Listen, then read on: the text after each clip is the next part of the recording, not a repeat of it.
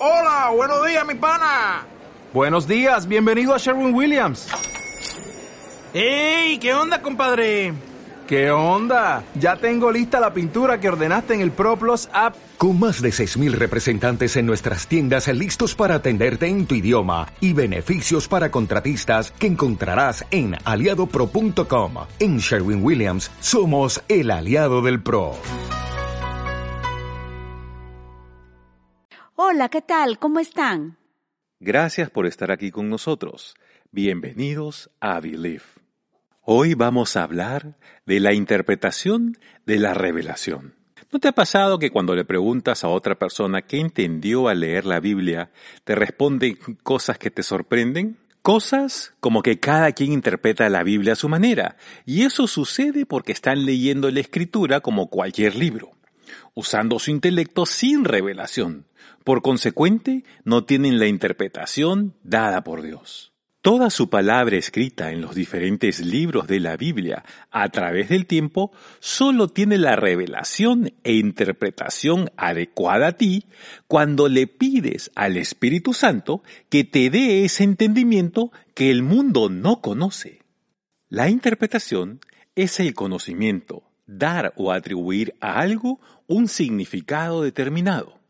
La revelación es el descubrimiento o manifestación de algo secreto, oculto o desconocido.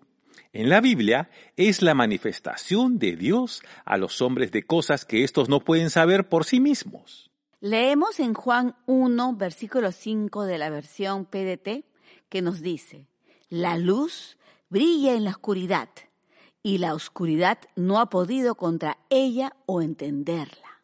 La luz es la revelación a través de su palabra entregada a tu vida.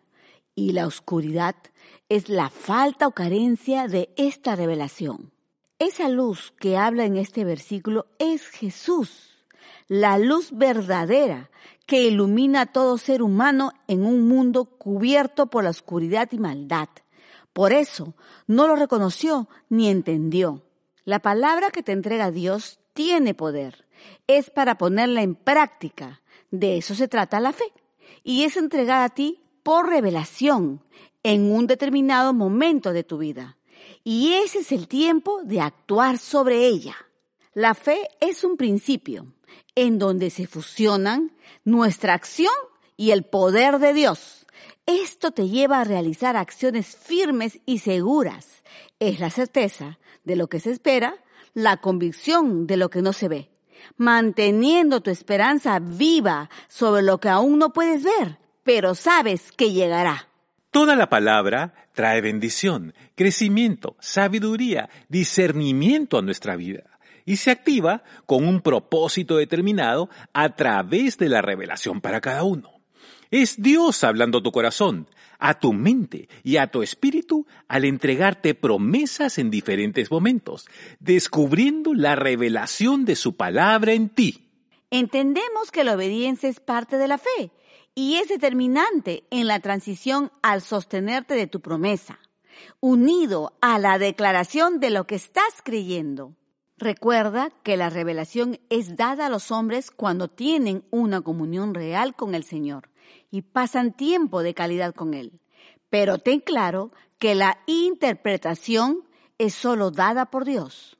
Podemos leer en Génesis 40, versículo 8, que José reconoce que la interpretación de los sueños solo viene de Dios. También leemos en Daniel 5 que el rey de Babilonia manda a llamar a Daniel, pues reconocía en él sabiduría, conocimiento y entendimiento de lo divino para que interprete lo que él había presenciado junto a sus invitados, al aparecer una mano que escribió sobre la pared, interpretando con la ayuda de Dios lo que ahí decía. En jueces 7 nos relata la historia de Gedeón, un hombre emocionalmente inseguro, temeroso y con baja autoestima pero que mantenía una comunicación constante con Dios. Y cuando él le hablaba, Gedeón le obedecía a pesar de sus limitaciones. Su fe lo llevaba a sobrepasar y a quebrar sus miedos. Gedeón tenía que entrar en batalla y vencer al ejército enemigo, pero mantenía dudas y tenía miedos. Dios le dio instrucciones específicas cómo seleccionar a su gente, quedándose solo con 300 hombres. El día de la batalla, el Señor despierta a Gedeón, que seguía con temores, y lo hace escuchar la conversación de dos soldados enemigos. Al escuchar el relato de un sueño y su interpretación, se arrodilló dándole gracias a Dios y cobró valentía derrotando al ejército enemigo. Estos tres personajes bíblicos decidieron mantenerse firmes en su fe, creyendo y obedeciendo la revelación e interpretación que el Señor les entregaba. Gedeón comandó el ejército de Israel. Daniel fue el tercero después del rey y José pasó a ser el segundo después del faraón, siendo el administrador de todas las tierras de Egipto. Es decir, los tres fueron promocionados a posiciones que nunca imaginaron llegar. El Señor sabe en qué momento de tu vida te encuentras, o si guardas temores, miedos, dudas e inseguridades. Conoce tus debilidades. Él no toma en cuenta estos aspectos cuando ve en ti fe. Él te impulsa, propicia las oportunidades. Él halla la forma para llegar donde tú estás, con el propósito de que llegues al destino creado para ti. Cuando nuestra vida está establecida bajo la palabra de Dios, descubres que la revelación que Él te da es real y efectiva.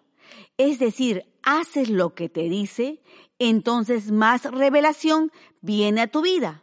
Y esto es constante, actuando una y otra vez sobre la revelación que el Señor te va entregando en cada temporada. La revelación te motiva y te impulsa a dar tus siguientes pasos. Como le sucedió a George, una historia que ya he contado antes. Este era un hombre afroamericano que nació en esclavitud a mediados del 1800 en Missouri, Estados Unidos. Fue vendido en su niñez por 100 dólares.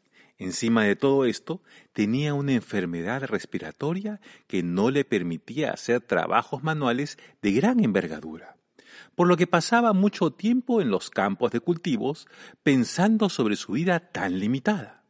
Durante este tiempo oraba y hablaba al Señor expresando sus sentimientos.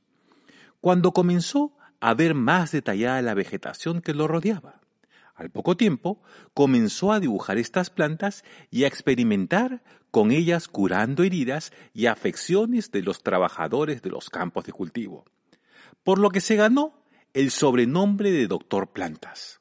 Entonces tuvo la revelación para lo que era bueno. Así que en una oración le pide al Señor que le muestre los secretos del universo. El Señor le responde, los secretos del universo son muchos, pero te voy a dar a conocer los secretos del maní. George tuvo revelación e interpretación sobre el maní. Fue el primer estudiante afroamericano graduado con honores en el Iowa State University, desarrollando más de 300 aplicaciones para el uso del maní muy usadas en la actualidad y que generan ganancias multimillonarias, pasando desde algunos productos cosméticos, mantequilla de maní, hasta combustible alterno para uso industrial. Tres presidentes de Estados Unidos, incluyendo el príncipe de Suecia, Henry Ford y Mahatma Gandhi, estaban admirados por su trabajo, reconociéndolo por su sobresaliente contribución en la agricultura. George recibió la medalla de honor del presidente Roosevelt, cuya dedicatoria decía, para un humilde científico que busca la dirección de Dios. ¿No es esto fabuloso?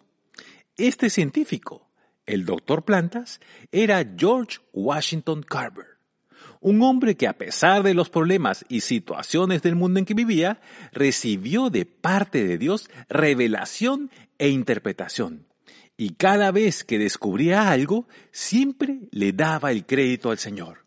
Podemos decir que la vida de estos cuatro personajes de diferentes épocas, Gedeón, Daniel, José y George, no buscaban fama y fortuna, sino que buscaban la presencia de Dios, y toda victoria se lo atribuían a Él. reconocían que era Dios quien les revelaba qué camino seguir, dándole la interpretación adecuada en el momento que lo necesitaban. Pero Dios, en su soberanía, los colocó en lugares privilegiados, añadió su grandeza en ellos, al igual que quiere hacerlo contigo. Sé un hacedor de las revelaciones que el Señor te entrega hoy, por más insignificantes que éstas puedan parecer, porque no lo son para Él. Recuerda que Dios mismo está dirigiendo tus pasos y quiere que destaques y sobresalgas en donde quiera que te encuentres. Yo creo. ¿Y tú? Believe. Gracias por escucharnos. Que el Señor te bendiga, te proteja, te sostenga y te guarde. Que el Señor haga que su rostro brille sobre ti con favor, rodeándote de su misericordia. Que el Señor levante su rostro sobre ti, te dé paz, un corazón y una vida tranquila. Hasta pronto.